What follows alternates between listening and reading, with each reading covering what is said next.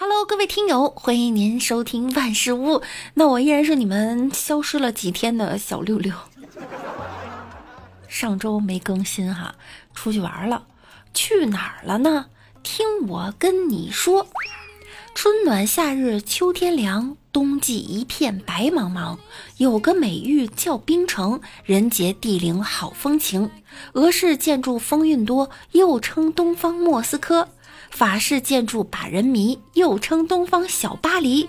这里人民心肠热，粗犷豪放，贼好客。这里人民最实在，风土人情十大怪。你们猜到了吗？我呀去哈尔滨了。这次旅行啊挺突然的，就是因为呢北京太热了，我妈说想去凉快的地方，哪儿最凉快呢？哈尔滨呐。结果到了，发现和北京温度差不多。疫情三年哈，也确实呢，很久没带父母出去玩了。不管去哪儿，呃，心情最重要哈。当然，跟父母旅游和朋友旅游的区别在哪儿呢？和父母出去旅游就是早起逛景点，逛景点，逛景点，逛景点，逛景点，逛景点，逛景点，逛景点，累成狗，睡很早。和朋友出去玩呢，就是睡够了，出门吃吃吃吃吃吃吃吃，拍照 P 图，吃吃吃吃吃吃吃，熬夜吃夜宵，吃吃吃吃吃吃吃。父母啊，有点事儿呢就早起。我们是早上七点多的飞机，但是我妈呢四点多就让出门。从我家到机场大概一个小时，很早就起了，结果呢。到机场才五点，那趟航班的值机柜台他还没开呢。那没办法呀，就只能在那儿等。等到办理行李托运的时候，办理的小姐姐就问：“箱子里有没有充电宝、电池、打火机、贵重物品呀？”我妈说没有。她又问了一遍：“有没有充电宝、电池、打火机、贵重物品呀？”我妈还嫌人烦，说没有。人家又问了，如果有的话呢？您可以选择直接为您开箱处理啊，也可以选择您自己拿出来。我妈就说：“那有你就扔了吧。”结果刚放进去，箱子就报警了。我妈蹭蹭蹭就跑过去，快给我打开看看。但是那箱子进了传送带呀，它就出不来了。人家服务员呢，就只能说您上后面有一小屋，哈，打开看看到底是什么东西违禁了，报警了。我妈跑过去一看，发现呢里面有个充电的手电筒，人家问了两遍有没有充电器，他说没有。给安检员看过以后呢，这个东西呢还是可以继续托运的哈。我们检查完了以后，到登机的地方还差一个多小时呢。然后就是无止境的等啊等啊等，好不容易等到广播通知开始登机了，我妈又站起来了，不行，我要上厕所。那个有句话怎么说？懒女。结果第一趟摆渡车呢就没坐上，还要等一辆摆渡车呀。俗话说得好，带父母旅游，自己生一肚子气；不带父母旅游，父母报一个旅行团，裤衩子都能被骗没了。到了哈尔滨啊，有很多西餐厅，咱难得出来一趟哈，咱也消费一次，也享受一次烛光晚餐。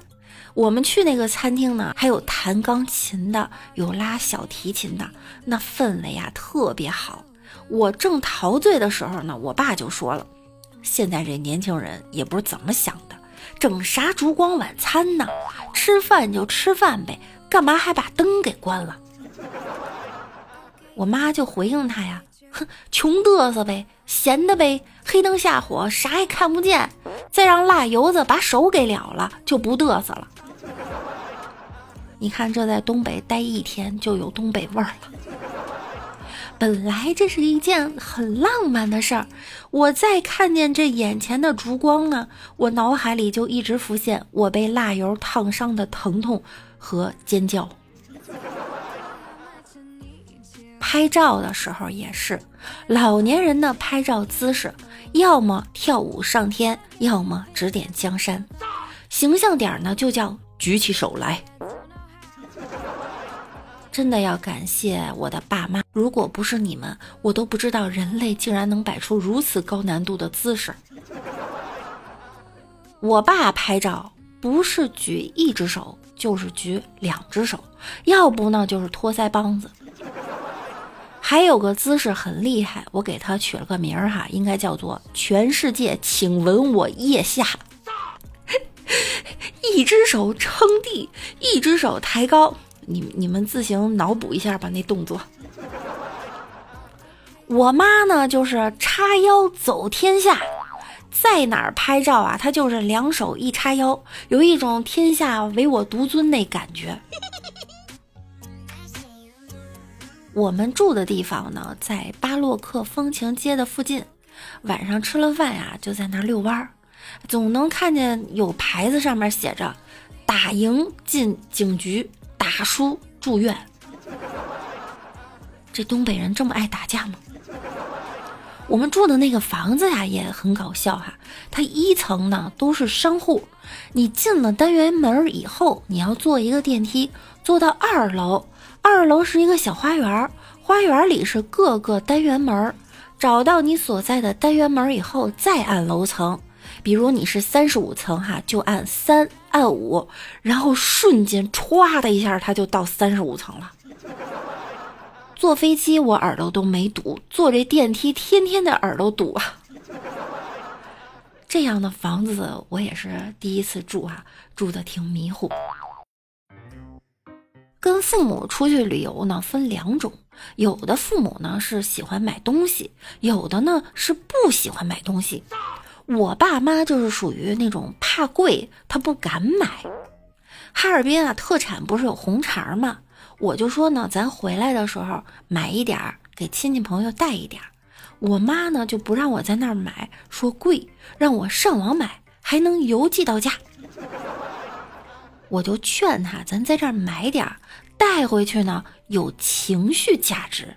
是吧？你带回来的礼物和你到家过几天才邮寄回来的礼物，那感受是不一样的呀。后来给我妈说通了，买了四包红肠，花了两百。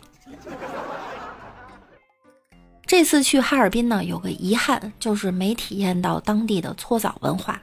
我用大众点评搜了一下，我们住的附近就有一个叫什么水会的，里面还有海鲜自助呢。洗浴搓澡一共连吃带喝才一百多，我妈就是不去，死活不去。她说：“大老远跑这儿来洗澡，那不是有病吗？”虽然吐槽了很多爸妈的事情哈，但是这次出来玩呢，真的觉得他们老了。这时才真正的体会到背影中写的。这时我看见他的背影。我的泪很快的流下来了，我赶紧拭干了泪，怕他看见，也怕别人看见。父母在看不见的角落里变老，而衰老可以夺走他们的睡眠，他们可以在半夜咳嗽，他们也可以在黎明叹息。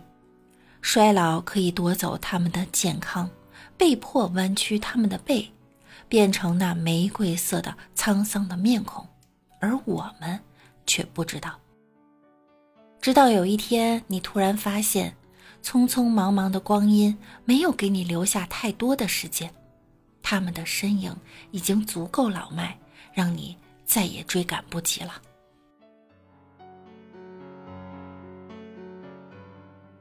好啦，本期的节目呢，到这儿又要和大家说再见了，那我们下期再见喽，拜拜啦。